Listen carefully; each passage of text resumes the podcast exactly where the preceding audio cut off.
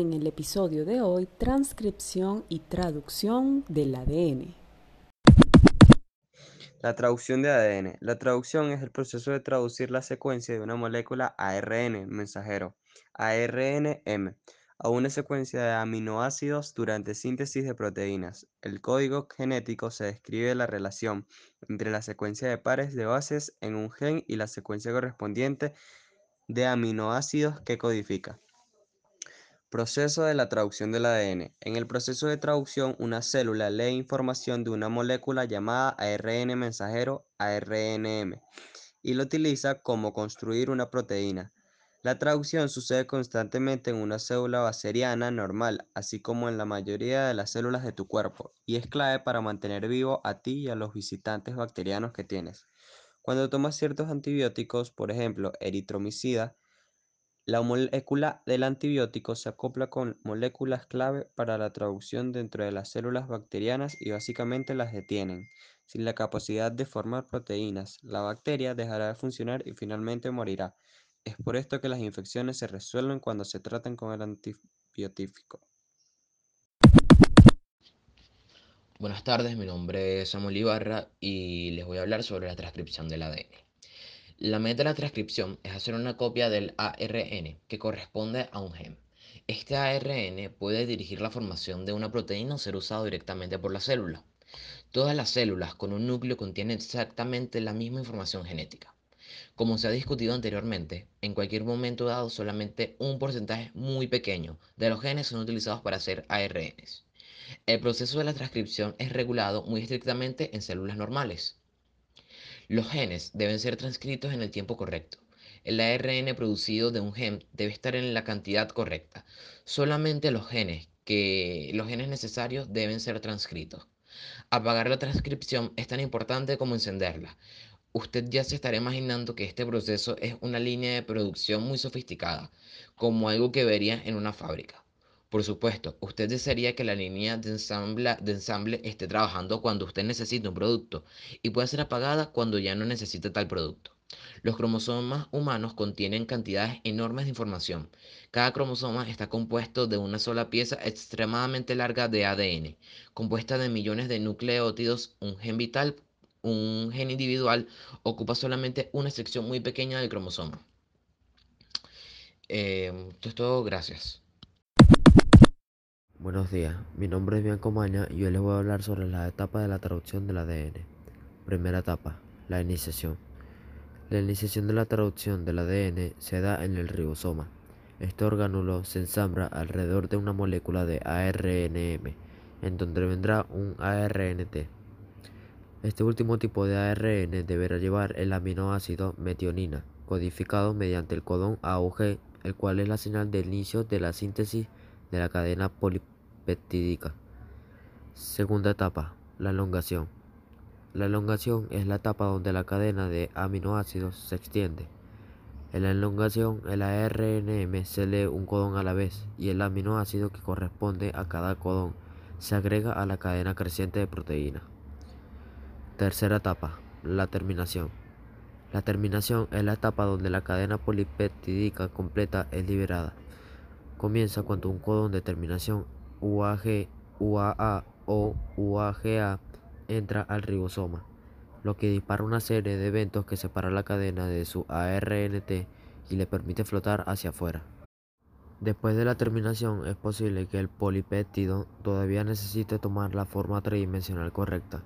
Se someta a procesamiento, tal como el retiro de aminoácidos, sea enviado a la parte correcta en la célula o se combine con otros polipéptidos antes de que pueda hacer su trabajo como una proteína funcional. Muchas gracias. Hola, buenos días. Mi nombre es Abraham Abdallah y yo voy a hablarles sobre las características. La traducción consiste en la síntesis de proteína mediante la unión de aminoácidos, según el orden establecido por la secuencia de nucleótidos del ARNM y el código genético. Se completa así el dogma central de transmisión de la información genética a partir del ADN genómico original. El proceso es prácticamente igual en procariotas y eucariotas, aunque hay algunas pequeñas diferencias. Desde el punto de vista bioquímico, la traducción se caracteriza por la gran variedad de proteínas formadas. Su elevado costo energético consume entre un 80 y 90% de la energía de síntesis y la necesidad de una regulación muy estrecha en respuesta a las necesidades celulares y al ritmo de degradación proteica. Es posible mediante el más complejo de los procesos de síntesis, en el que participa un mayor número de macromoléculas diferentes. Las principales son un ARNT especial para la iniciación, ARNT-MET en procariotas y ARNT y MET en eucariotas. Ribosomas formados por numerosos ARNT y proteínas, un ARNM de secuencias distintas para cada polipétido sintetizado factores proteicos de inicio, elogación y terminación de síntesis.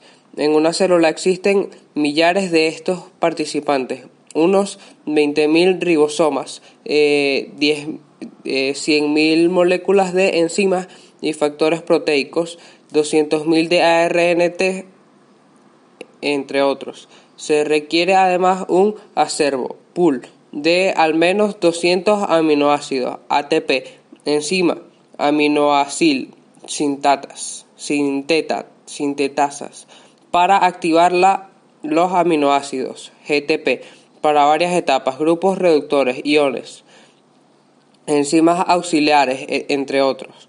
Intervienen directa o indirectamente casi todas las estructuras subcelulares, núcleos, eh, citoplasmas, organelos y membranas. A pesar de ello, el proceso es muy rápido. En bacterias, la velocidad de traducción es de unos 20 aminoácidos por segundo, mientras que en eucariotas es más reducida. Se incorporan de 2 a 4 aminoácidos por segundo. Muchas gracias. Hola, mi nombre es Jean-Piero Figueira y les hablaré sobre la importancia de la síntesis de proteínas en el ADN. La información que se encuentra codificada dentro del ADN el genotipo se expresa a través de las funciones llevadas a cabo por las proteínas y por otras reacciones químicas que son catalizadas por las enzimas, el fenotipo. Aunque muy compacto, el material genético codificado dentro del núcleo en forma de ADN es enorme y por ello no puede atravesar la membrana celular.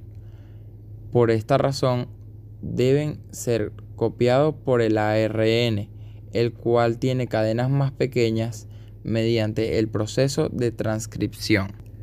Dicho ARN se mueve por el exterior del núcleo hasta los ribosomas, localizados en el citoplasma, y el retículo endoplasmático rugoso con el objetivo de dirigir el ensamblaje de las proteínas.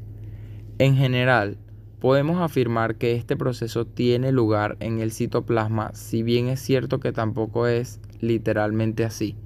En cualquier caso, hay que tener en cuenta que si existe una pequeña diferencia en cuanto a la localización real en la que se produce la síntesis de las proteínas en las células eucariotas, en el retículo endoplasmático y en las procariotas, en el citoplasma.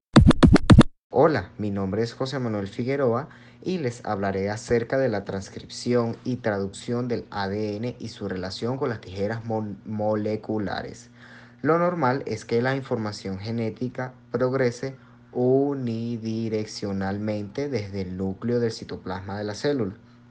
Una de las cadenas de ADN se copia en forma ARN mediante un proceso que se llama transcripción. Este ARN sale del, al citoplasma y allí dirige la, síntesis de una proteína determinada mediante un proceso que recibe el nombre de traducción. Una herramienta de ingeniería genética en la que una parte de la proteína reconoce una secuencia de ADN específica y otra parte corta el ADN. Desarrolla uniendo una serie de dominios de unión al ADN más pequeños para reconocer la secuencia de ADN más larga.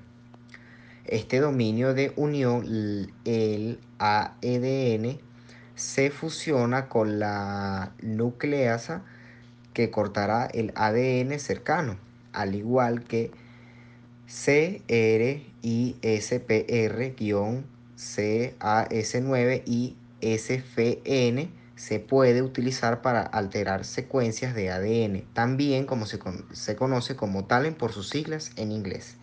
En la versión más sencilla de, e, de CR y SPR, la nucleasa CAS9 usa una pequeña molécula ARN como guía para situarse en una posición concreta del genoma sobre un gen determinado. Allí, tras realizar una última verificación, corta las dos cadenas de ADN.